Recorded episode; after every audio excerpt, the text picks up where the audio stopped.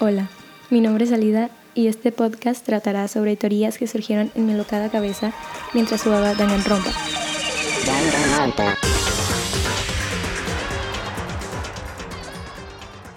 Por lo que probablemente te encuentres muchos spoilers, así que te recomiendo que no los escuches, al menos que ya hayas acabado los juegos o en su caso que quieras arriesgarte a escucharlos. Así que espero que los disfruten.